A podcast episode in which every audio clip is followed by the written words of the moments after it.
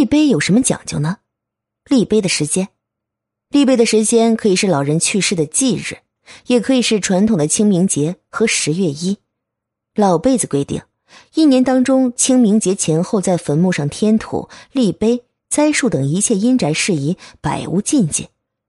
所以，为了诸事顺利，人们把一切阴宅事宜都集中在清明节来办。需要注意的是，闰月年不但不能立碑，而且上坟的时候还不能动土。墓碑的方位，立碑要和点穴方位一致。人们都知道，如果立碑的方向和坟地穴位的方向不一致，有可能会造成差之毫厘、谬之千里。